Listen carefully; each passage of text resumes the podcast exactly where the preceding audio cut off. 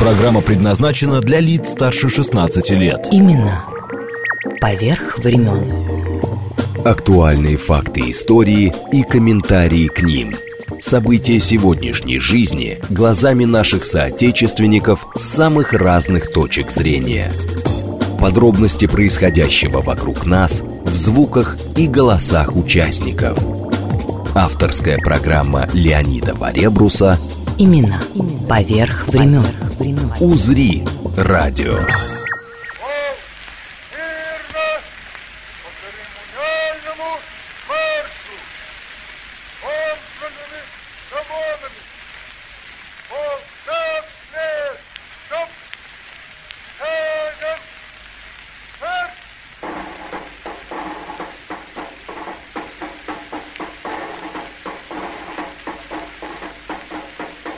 Годовщине окончания Первой мировой войны 11 ноября 1918 года посвящение. В этих лицах в определенной степени видна судьба многих из этих воинов, потому что вот сейчас мы видим, как они отправляются на фронт, но сколько из них буквально через несколько недель после участия в боевых действий отправлялись в Петербург и в Царское село или в госпиталя, или на Царскосельское братское кладбище. Ну, мы Героев сейчас это Первой все увидим через войны. полчаса. Совершенно верно. И знаменательно, что вот привели к этому памятнику. Потому что мы видим начало пути, и в дальнейшем мы увидим их последний покой, что очень важно. И что самое приятное, что этот памятник делают военные художники. Господи, вот успеваю только сказать, но великолепные лица 1914 скульпторы студии военных художников имени Грекова, Алексей Игнатов и народный художник Михаил Переославец, скорее всего, это горельеф. Лица великолепные у солдат, сидят на подножке. Я стою около Витебского вокзала, ну кто фильм Анна Каренина смотрел, тот помнит, наверное, вот эти великолепные ажурные конструкции внутри вокзала. Удивительный памятник. Здесь вот, э, ну, я не знаю, стилизованный бронзовый крест. Этот крест стилизован под э, вагоны, вот как раз этой первой железной дороги, в котором солдаты отправлялись на фронт. поездов возможны изменения. Первым делом, которое мы по приказу командующего выполнили в 2003 году, это мы создали первый э, в истории современной России памятник гвардейскому полку, как раз в Пушкине рядом с Софийским собором, памятник лейб-гвардии гусарскому и величеству полку. Посмотрим его. В Царское село и поеду сейчас. Именно. Поверх времен. Наследие Первой мировой. Наше время.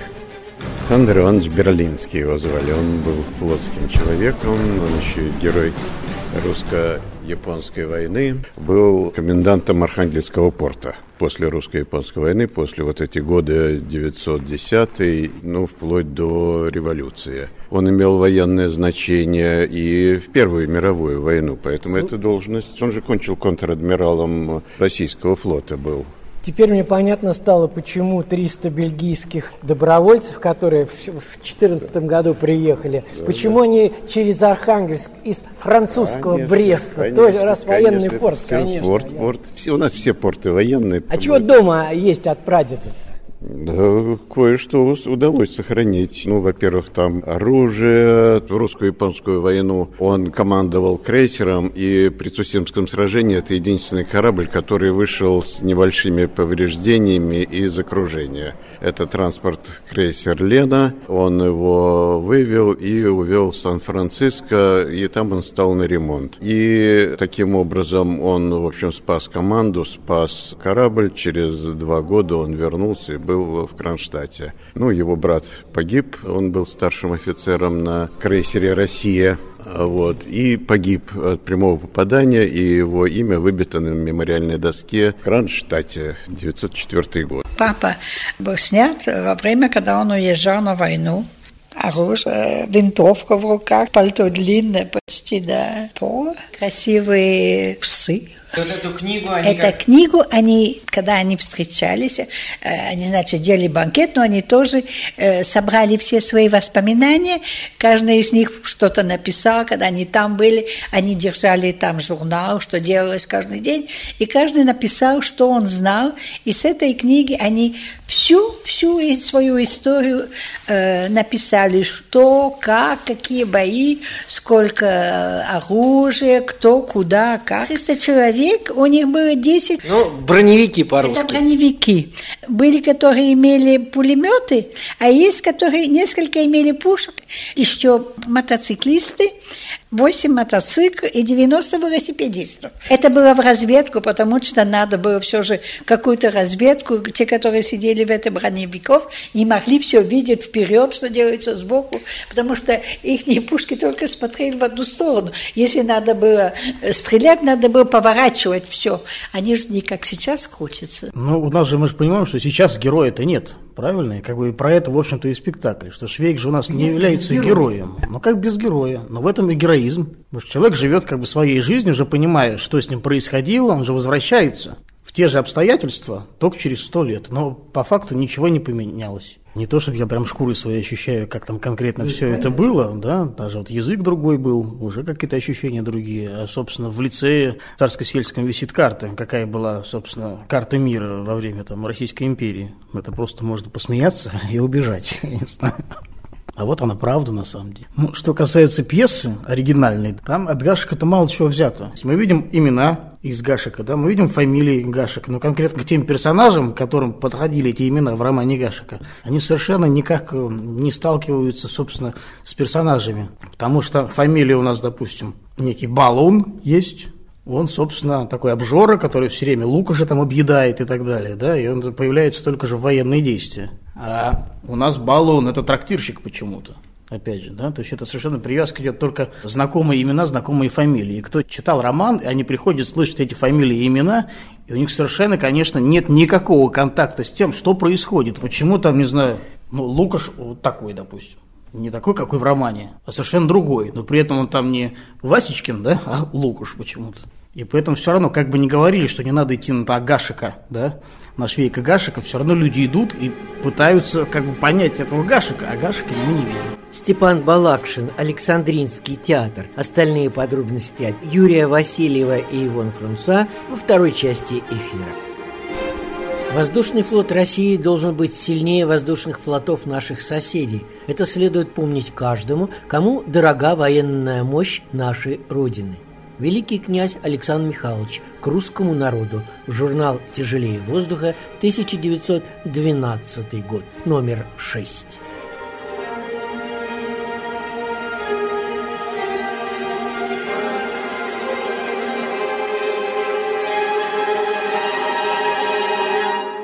Российский императорский военный воздушный флот к началу Великой войны насчитывал 39 авиационных отрядов по 4-6 самолетов в каждом.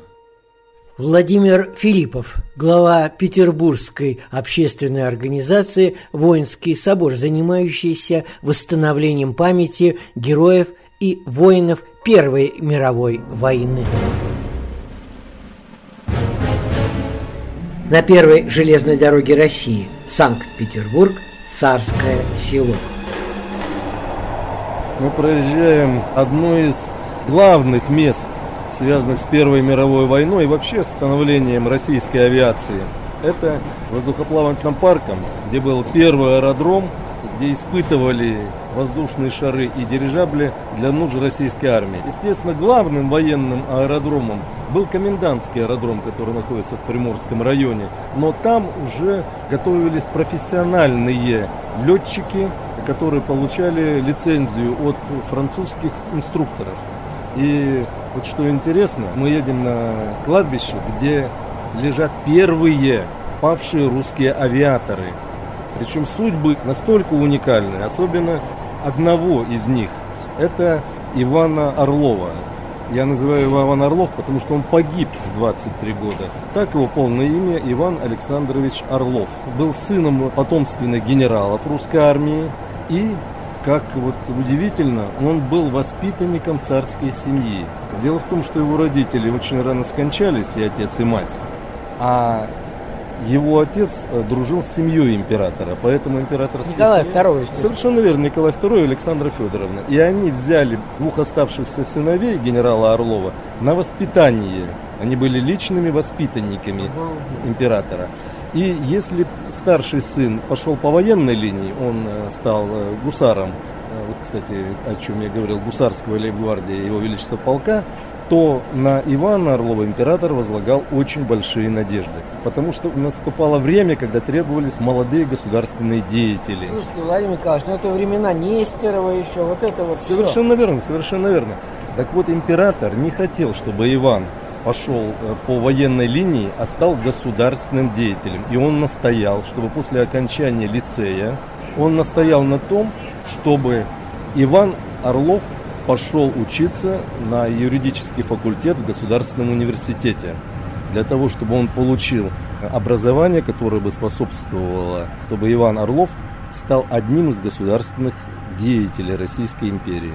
Но когда началась Первая мировая война, а Иван Орлов э, к тому времени, скажем так, золотая молодежь того времени, увлекся авиацией с точки зрения, ну, скажем, развлечения. Закончил авиационные курсы, получил лицензию на профессионального летчика.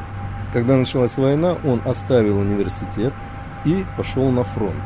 При этом он четырежды получал отказ от императора направиться на фронт, потому что император считал, что молодые люди должны и служить государству и на гражданской. То есть он пытался сохранить жизнь Орлова. Но когда он понял, что его не остановить, он ему разрешил идти на фронт, но с условием, что, первое, он идет только рядовым и воюет только на своем самолете. Офицерскую должность он заслужить должен сам кровью. Так вот, за полгода Иван Орлов получил три солдатских георгиевских креста за свои подвиги. А вы знаете, что георгиевские кресты давались не только за подвиги, а еще решением, э, ну, в общем-то, солдатского круга.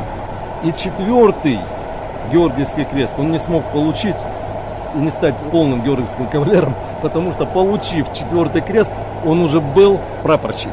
А он имел офицерское звание, поэтому он трижды был удостоен Георгиевским солдатским крестом, а четвертый крест у него уже стал уже орден Георгия Победоносца четвертой степени. Могила, естественно, сохранилась. Мы знаем, что он похоронен на этом кладбище. То есть есть, естественно, исторические источники. И более того... Нет, я имею в виду конкретно вот... Нет, нет, к сожалению, ни одной могилы, в том числе и генералов, которые похоронены на этом кладбище, определить невозможно, потому что время, война, революция стерла сами могилы. То есть, естественно, тела остались в земле, да, а могилы были, к сожалению, стерты временем. Но судьба Ивана Орлова уникальна еще даже не его наградами, не его боевыми подвигами, а тем, что он сумел, будучи, он пошел на фронт в 19 лет, стать во время войны еще выдающимся организатором истребительной авиации. В свои, вот скажем, молодые годы он написал несколько книг по истребительной авиации, прошел курс стажировки в, во Франции и в Англии летчиком-истребителя. Более того, он подружился с главным героем авиации Первой мировой войны во Франции Генемером. Он стал его другом. И при этом для практики участвовал в боях в отряде Аисты, которым командовал Генемер, избил двух немецких истребителей, за что получил французский военный крест с двумя пальмами. Пальма это вот э, за один сбитый самолет. Когда он вернулся после стажировки в Россию, он был назначен первым в истории России командиром первого э, авиационного отряда истребителей. То есть он является первым командиром, вообще первый истребительный отряд под его руководством принял участие в боевых действиях в годы Первой мировой войны. При этом он первый бой в этом отряде принял на первом э, русском истребителе Сикорского. То есть он был везде первый. И сама кончина его, гибель, тоже вот удивительно и романтично, и трагично одновременно. Когда в 17 году семья императора была арестована и отправлена в ссылку. Царском селе их арестовали, в Александровском Совершенно дворце. верно, да. Он был командиром на фронте истребительного отряда. И человек, будучи крайне дисциплинированным, более того, он первый ввел в э, боевой порядок истребительных отрядов не вылетать одному, а вылетать только вдвоем или втроем. Э, Это была дисциплина. И этим э, его отряд ввел новую тактику борьбы с противником. То после отречения, а это произошло через несколько месяцев, вот э, летом 17 года, Иван Орлов один вылетел на разведку, вступил в бой с несколькими истребителями противника, и при атаке на э, отряд противника крыло самолета Ивана Орлова переломилось, и он разбился. Мне до сих пор м, непонятна причина вот этого боя командира авиационного отряда, который вылетел в одиночку. Есть предположение, что в определенной степени вот этим он хотел каким-то образом показать свое отношение вот к тому, что произошло с его воспитателями. Но еще дальше интересно. А, Он был обручен с княжной Волконской, которая, в общем-то, благожелательная числа царская семья, и у них должна была бы состояться свадьба вот как раз в 17 году. И вот после смерти Ивана Орлова, когда его тело, его боевые товарищи привезли в царское село, а княжна Волконская покончила с собой, и они похоронены вместе в одной могиле. Все, здесь ставим точку, потому что царское село. Именно поверх времен. Из истории Великой войны за четыре года с августа 1914 по 11 ноября 1918 в армии воюющих стран было мобилизовано более 70 миллионов человек, в том числе 60 миллионов в Европе, из которых погибло от 9 до 10 миллионов. Предыстория – Формальным поводом к войне послужили события в Сараеве, где 28 июня 1914 года боснийский серб Гаврила Принцип убил наследника австро-венгерского престола эрцгерцога Фердинанда и его супругу Софию Хоток. Россия вступила в войну 1 августа – в результате войны прекратили свое существование четыре империи – российская, австро-венгерская, османская и германская. Наследие Первой мировой. Наше время. Осенью 2014 года должно было состояться грандиозное празднование 75-летия рисовальной школы при обществе поощрения художеств, директором которой был Рерих. И под эти события юбилейные, и это здание создавалось действительно как уникальнейший центр, где был не только выставочные залы великолепные, где был великолепный и уникальный музей декоративно-прикладного искусства, который пополнил потом коллекцию Эрмитажа, великолепная специализированная библиотека, издательство и много-много чего. То есть это был крупнейший культурный центр изобразительного искусства в мире, пользующийся невероятной популярностью в городе, потому что здесь на выставке ходил город весь толпами. Это празднование, которое должно было состояться осенью 2014 года, не состоялось по известной причине. Началась война. И Николай Константинович тысячу рублей данные ему попечителями общества на это празднование, он сразу их отдал в пользу раненых. И стали думать, как пользоваться этим зданием для того, чтобы участвовать в этой гражданской акции. А вы видели фильм, наверное, «Аббатство Даунтон», где описывается начало э, войны э, в Англии и ситуация, собственно, это же были наши союзники. Да, и французы тоже, кстати. Да, ситуация та же самая. Высшие слои общества горячо откликнулись настолько, что они часть своих домов отдавали под лазареты и становились сами и сестрами милосердия, и наша императрица со старшими дочерьми были ассистентками э, на хирургических операциях. Так у них же в Зимнем дворце был госпиталь. Да, но наша история касается царского села Пушкина, касается, где именно там были, был госпиталь в этом дворце. в Екатерининском. В Екатерининском, да. И там же было организовано кладбище, не во дворце, а поодаль. Доктор искусствоведения Маргарита Изотова. Санкт-Петербург. Наши дни. Союз художников и Императорское общество поощрения художеств. И был э, первые 25 человек были похоронены уже в конце 2014 года. Потом их стало намного больше, и царская семья в этом участвовала, и в похоронах, и ходили навещали, и живых которые были еще живые, раненые и мертвых и так далее. Мне хочется сказать о царской семье и об этом обществе. Они же жили в царском селе. Их жилище было, насколько важным для государства и для элиты считалось искусство, в частности изобразительное, что 13 членов царской фамилии являлись попечителями общества по поощрению художеств. Всего их было 199, это высшие были слои общества. И председателем этого общества был великий князь Петр Николаевич, внук Николая I. Чрезвычайно интересная личность – он был как бы военный по должности, но он был не столько вояка, сколько строитель, и он был художник, и он был архитектор, он сам проектировал, в частности, храмы, связанные с военными действиями. А жена его была Милица Николаевна, те самые сестры Черногорки, известные по истории, о которых и Блок писал, из рода Негоши, из царского рода Черногории, которые здесь имели очень большой политический вес, и эта милиция, она была председательшей общества помощи раненым. Поэтому непосредственно деньги поступали именно к ней, в эту семью и в эту казну. Рерих и люди, которые руководили обществом, сразу же откликнулись на событие вот это страшное и подумали, как быть. Ну, раненых здесь нецелесообразно было размещать. Сначала хотели, но нецелесообразно считали. Решили делать эти аукционы. Аукционы были и до того. Была когда японская война. И, конечно, рисовальные классы, педагоги и студенты давали на продажу и жертвовали работой работы, это был основной фонд. Самая дорогая работа, которая была продана здесь, это вещь Константина Сомова.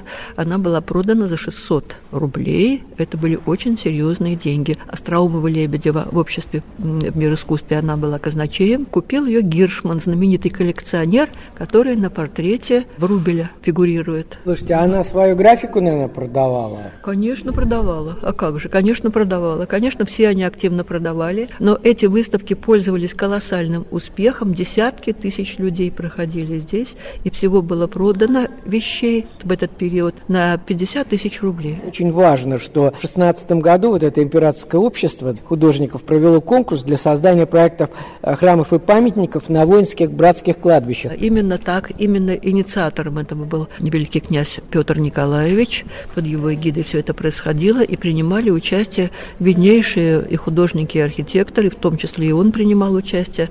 Так что это была очень серьезная программа, которая в сущности сейчас мы продолжаем то, что было начато тогда. Идем поклониться воинам. Крест, вот эта стелла солдатам Первой мировой войны. Вот да, более точнее скажу, это крест-памятник посвященный героям, павшим в Первой мировой войне 1914-1918 годов. Наш проект стал победителем. А вот итог. Более того, 7-метровый памятник и 80% финансирования этого памятника это были благотворительные средства офицеров, как действующих, как и недействующих вооруженных сил России. Слушайте, а вот смотрите, вот над э, памяти героям, павшим в Первой мировой войны, Николай II, царская корона, а там дальше, это же из... Георгиевский крест. Императором первоначально предполагалось, что здесь будут захоронены только воины русской гвардии, полков русской гвардии, георгиевские кавалеры. Впоследствии здесь стали хоронить э, офицеров и нижних чинов русской армии, которые умирали в госпиталях Царскосельского эвакуационного пункта. Это императорским указом было создано вот это, это кладбище. И опекали императрица Александра Федоровна и ее дочери Ольга и Татьяна, военные сестры милосердия русской армии. Вот это надо подчеркнуть. Провожая практически каждого воина, в их последний путь. И вот эта вот э, деревянная церковь, она была построена как раз по воле императрицы Александры Федоровны. И поэтому в этих последних своих письмах перед своей трагической гибелью она писала о том, что кто сейчас заботится о могилках наших раненых, умерших воинов, кто приходит к ним молиться. То есть женщина, которая понимала ту трагедию, которая обрушилась на ее семью и на ее детей, помнила о тех войнах, которые защищали, отдали свой долг России. Э, более того, есть э, записки офицеров, которые посещали это кладбище, когда вспоминали своих однополчан, что они вечерами видели фигуру одинокой женщины, они в ней узнавали императрицы, которая приходила вечерами молиться над э, могилами воинов. Леонид Варибрус. Имена. Поверх времен. Поверх времен.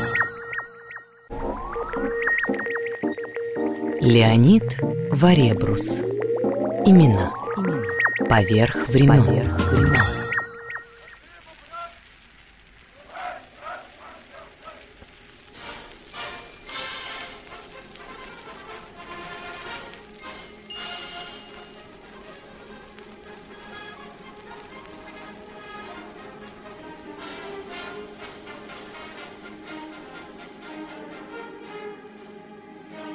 Разных странах 11 ноября 1918 года обозначено по-разному.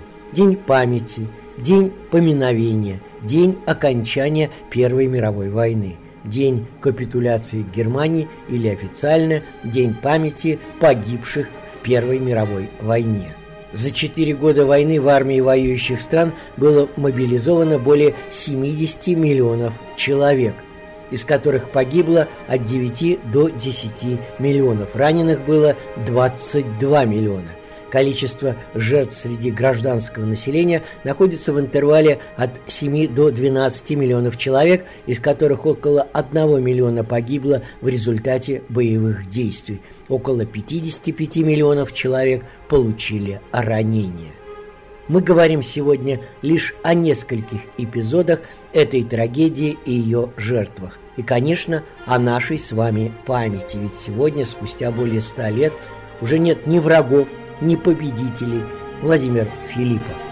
Вот здесь вы затронули тему, которую мало затрагивает причины, скажем, не поражения русской естественной армии в Первой а мировой массовых... массовых потерь. Дело в том, что в боевых действиях русского офицера было направлено на подвиг. Я говорю сейчас слова, которые еще шли с Петра Первым. То есть воин, русский воин должен совершать подвиги на войне. А это означало, что когда офицер, русский офицер во время боевых действий, он первым вставал и шел в атаку впереди солдат. Но это уже была другая война, это была другая техника, это были уже пулеметы, это уже были артиллерийские орудия совершенно другой модификации. Поэтому к 1916 году 80% кадрового состава а, офицеров было уничтожено или а, потеряло свою боеспособность. Это говорит не о недостатке стратегии русской армии, это говорит о том, что ментальность русского человека и русского офицера – это в первую очередь первому вступать в бой, не прикрываясь спинами своих подчиненных, а именно стать первым и вести за собой солдат. Военный министр Поливанов и говорил, в чем и проблема в убыли такого офицерского состава в годы Первой мировой войны, потому что австрийские и немецкие офицеры, они всегда сидели в окопах. Их а нижние а члены, наши вперед. а наши шли вперед. Более того, немецкий австрийский солдат знал, что если он начнет отступать, он будет расстрелян в спину. У нас же наоборот, офицер вставал, поэтому полки гвардии погибли под пулеметным огнем, потому что офицер вставал, шел первым, и первым погибал. Пусть свищут поле, льется кровь, Пусть свет везут гранаты, Мы смело двинемся вперед, Мы русские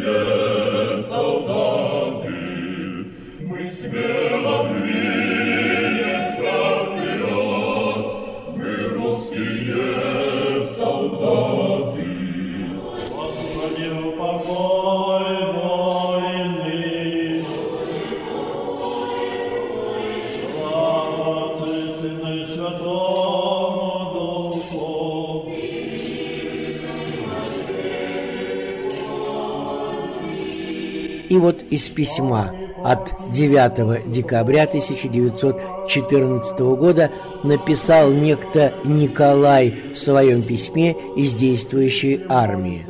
«Должен тебе сообщить печальную новость. Погиб весь полк. Только и спаслись мы и кто в обозе. Это произошло 6 декабря. Второй батальон погиб почти весь в огне, а из остальных батальонов те, кто остались в живых, попали в плен. Командир был при седьмой роте, то есть во втором батальоне, и тоже, вероятно, погиб. Вот уже второй день ищем, и никого из духовщинцев нигде найти нельзя. Даже нет никаких раненых, от которых можно было бы что-то узнать. Все остались в огне и у немцев. Понимаешь, ни души, как в воду канул целый полк. Именно поверх времен. 267-й пехотный Духовщинский полк был сформирован 18 июля 1914 года в Великом Новгороде. Рядовой состав – льготники из запаса. Осенью 1914 года полк был включен в состав Петроградского военного округа. Действовал на северо-западном и западном фронтах.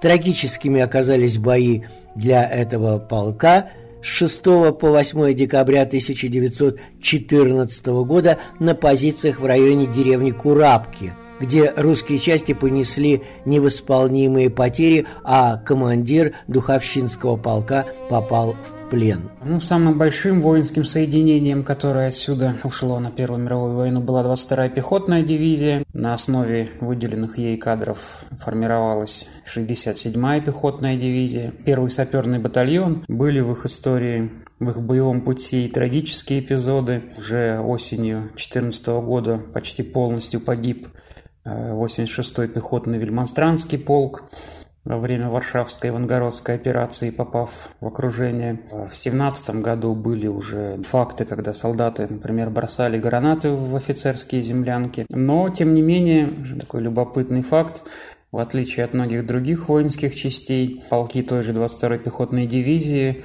были вполне организованно расформированы весной 18 года. Они вернулись. Наши новгородские полки и другие воинские части прошли очень тяжелый э, боевой путь. Даже если просто перечислить название операций, станет понятно, что такая тяжелая боевая страда. Это и э, Восточно-Прусская операция 14 года, Варшавская, Ивангородская, это тяжелейшие бои под Лодью э, осенью 2014 года, отступление 2015 года, э, Нарочские бои, э, кровопролитнейшие для 22-й пехотной дивизии, когда она потеряла половину своего боевого состава. Это и бои на Юго-Западном фронте, в Румынии, Прибалтике, Латвии уже в конце войны.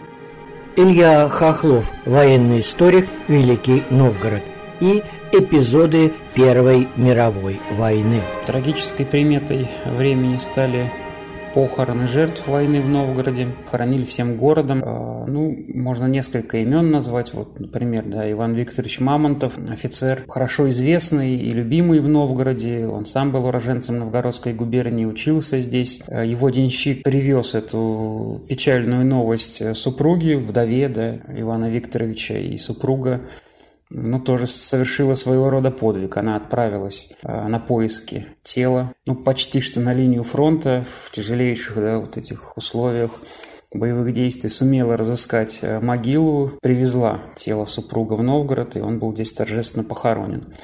Э, точно так же в 1917 уже году в Новгороде похоронили с почестями первого новгородского авиатора Леонида Евгеньевича Ломелкина, Человек очень интересный, незаурядный. Служил он в пехоте, тоже был и по происхождению, и по месту службы новгородцем. Он э, первым в Новгороде получил диплом авиатора.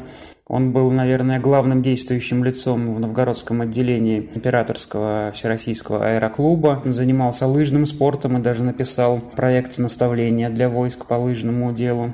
Ну, с началом войны, естественно, в составе 85-го пехотного выборгского полка отправился на фронт, командовал полковой разведкой, заслужил орден Святого Георгия четвертой степени и Георгиевское оружие.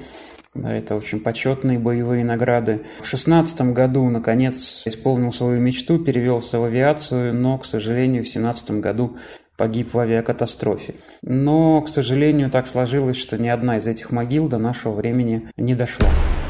Именно поверх времен. Меня зовут Жанна Белик, э, я работаю в музее имени Андрея Рублева.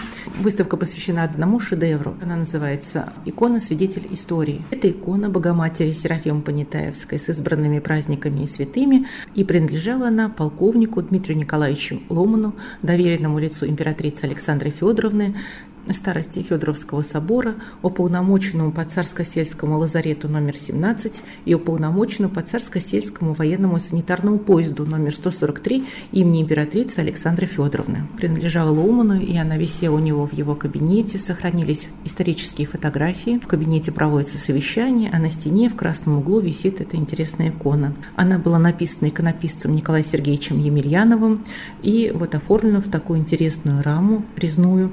И э, вместе с другим царско-сельским имуществом. Икона была продана за границу, прошла нескольких владельцев. Один из них был приближенным королевы Елизаветы II, последний владелец этой иконы. И не так давно, несколько лет назад, ее купил русский коллекционер Игорь Александрович Сысолятин, и теперь она находится в его коллекции. А верхний край иконы повторяет очертания э, верхнего ряда иконостаса Федоровского государева собора. Икона находилась в царском селе, она сопровождала жизнь Лома Баумана, вот эти трагические события Первой мировой войны. Да, он родился в 1868 году, был представителем обедневшего, но дворянского рода, закончил Павловский кадетский корпус. В 1918 году а, был такой указ от большевиков, чтобы все офицеры были зарегистрированы в неком списке. Этот список был расстрелян. А, в сентябре 1918 года полковника Ломана расстреляли. Здесь посмотрите, у него иконы, ой, угу. боже мой. Кабинет такой, как искусствоведа все равно. А, кабинет а, полковника Ломана действительно выглядит как кабинет искусствоведа, и это не случайно, потому что он вел основную организационную работу в обществе Возрождения художественной Руси, которое было организовано в 1915 году, и результаты, планы действий этого общества, они на самом деле сейчас такие очень интересные с нашей э, с современной стороны. Например, они готовили проект закона, запрещающий вывоз предметов искусства за рубеж. И, как видим, этот проект закона реализовался буквально несколько лет назад. Вот. Э, например, они вели очень интересную работу по регистрации всех кустарных мастерских и художественных школ по всей России, чтобы собрать сведения о мастерских художественных школах всех уголков России. Вот в этом кабинете собралась огромная статистическая информация по русским художественным мастерским школам, включая монастырские мастерские.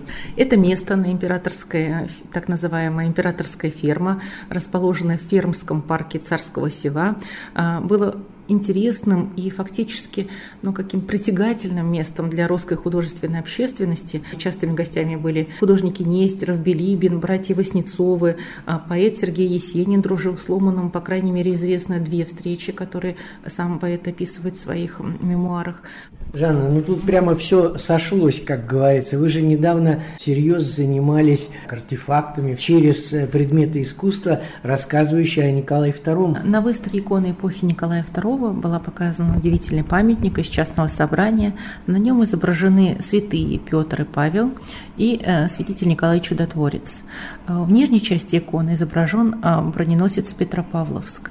На этом броненосце в русско-японскую войну трагически погибли адмирал Макаров и художник Верещагин. Нам недавно попали документы в руки из Государственного исторического архива, который находится в Санкт-Петербурге, о том, как московский иконописец Ипанечников получил письмо от э, приближенных э, императрицы Александры Федоровны. Сначала это была баронесса Бухгевден, которая писала, что великие княжны очень хотят заказать походные церкви полкам, под покровительством которых эти полки были. И через некоторое время Александра Федоровна уже присылает телеграмму с просьбой о конкретном заказе. То есть они определили, какому полку какая церковь, какой иконе посвящена. И вот иконописец обсуждал вместе с ней, какой состав иконостаса должен быть, а, то есть как выглядит эта палатка должна быть, какого веса, например, должны быть эти сундуки, потому что это фактически была конструкция палатки на штативах, иконы написаны на холстах, и это все должно было быть а, упаковано в два сундука, которые сопровождала армия. И вот шесть таких церквей были выполнены в мастерской а, Николая Яковлевича Японечникова, придворного иконописца, то есть он имел такой статус, и эти церкви были сначала пересланы в Санкт-Петербург, а потом направлены полковым церквям.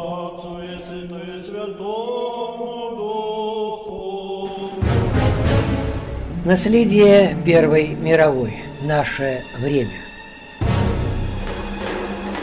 11 ноября 1918 года во Франции, в Пикардии, в железнодорожном вагоне маршала Фердинанда Фоша было подписано Компьенское соглашение о перемирии между ним, как командующим войсками Антанты, а также английским адмиралом Рослином Уимисом с немецкой делегацией, возглавлял которую генерал-майор Детлев фон Винтерфельд. Случилось это в 5 часов 10 минут. Действие перемирия началось с 11 утра, и одновременно прозвучал 101 оружейный залп, что стало, по сути, последней артиллерийской канонадой Первой мировой войны. Именно поверх времен.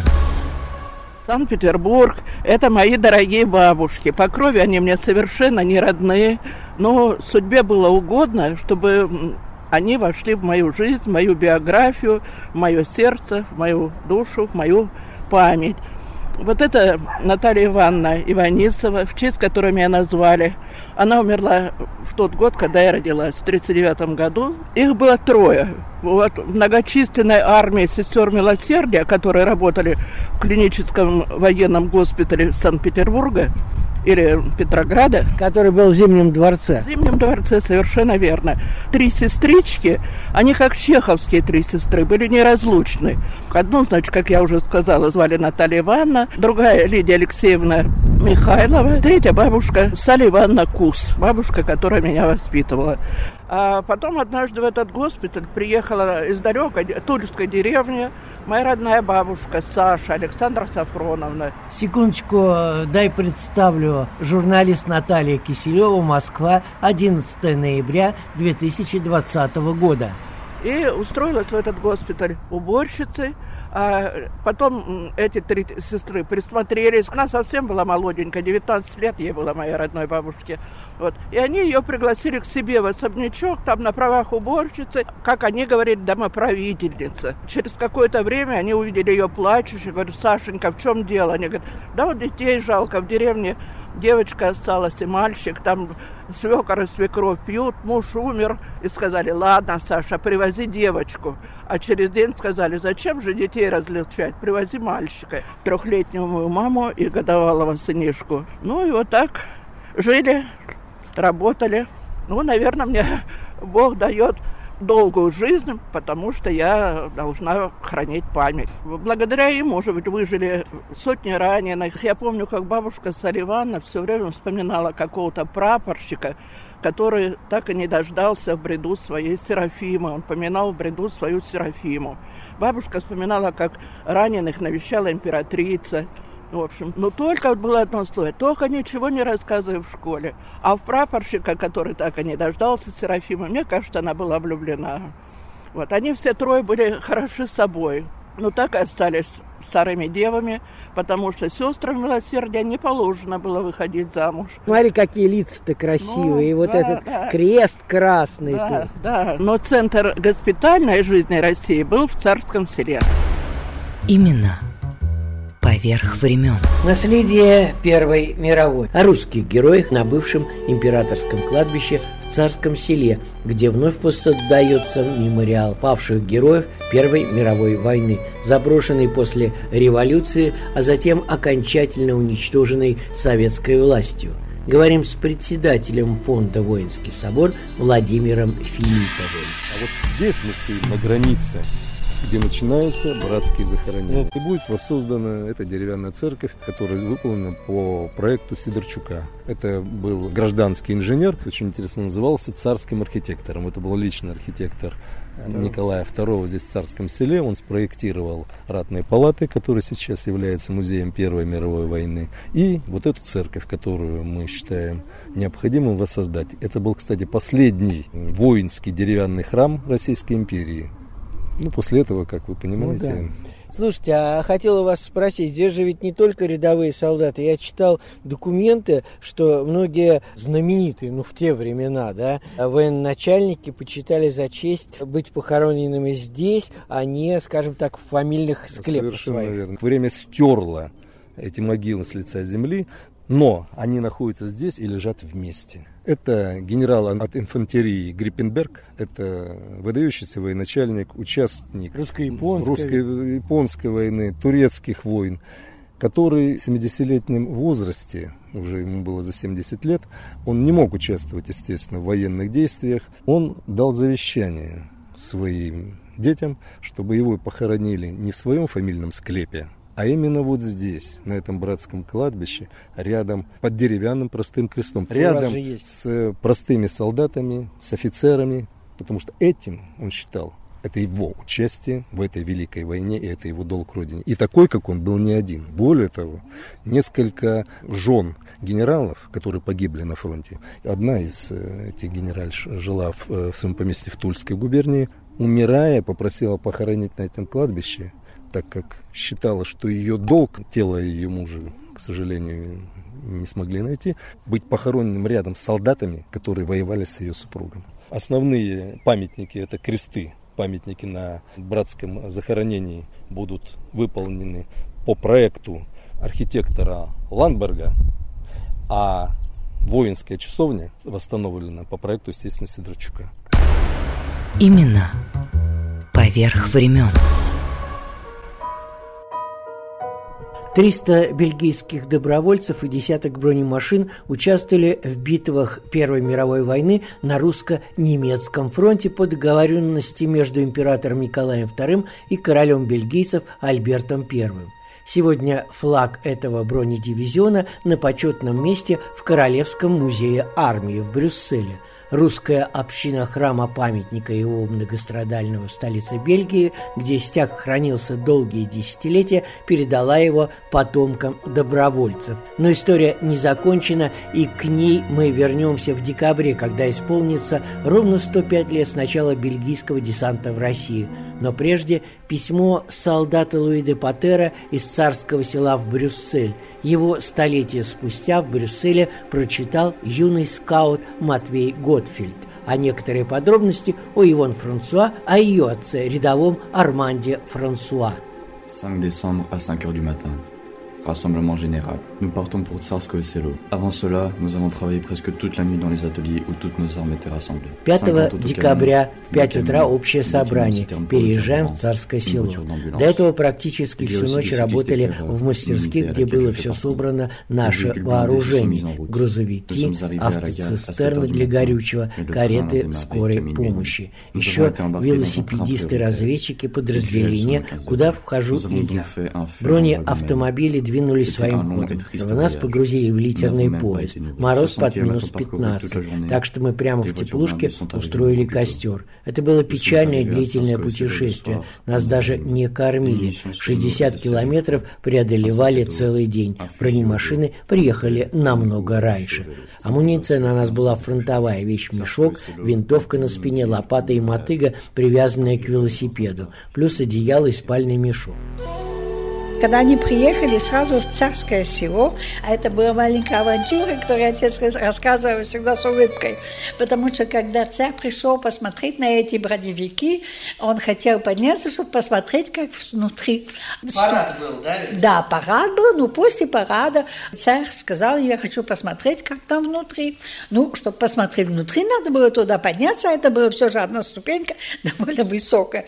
Тогда один бельгийский солдат решил, что надо ему помочь, и он взял его руками под зад и поднял его. Я не знаю, если протокол это позволяет, но факт, что они сняли эту сцену и сделали фотографии. Да, и сделали фотографию, и все с, с улыбкой и с удовольствием смотрели на своего корешка, который так поступил с царем. Вот эта книга как раз «Бельгийский броневой автомобильный дивизион» да. 1915-1918 год, Россия. Он предпочитал рассказывать, когда были моменты, где они отдыхали, где они были в тылу, а в боях они много пострадали, они имели раненых, они потеряли своих братьев, они они, они были довольно грустные от этого. Имели большой бой под э, командованием Брусилова. Они получили награду э, Георгиевский крест за эти бои. Ну, переворот, революция, потом бельгийская армия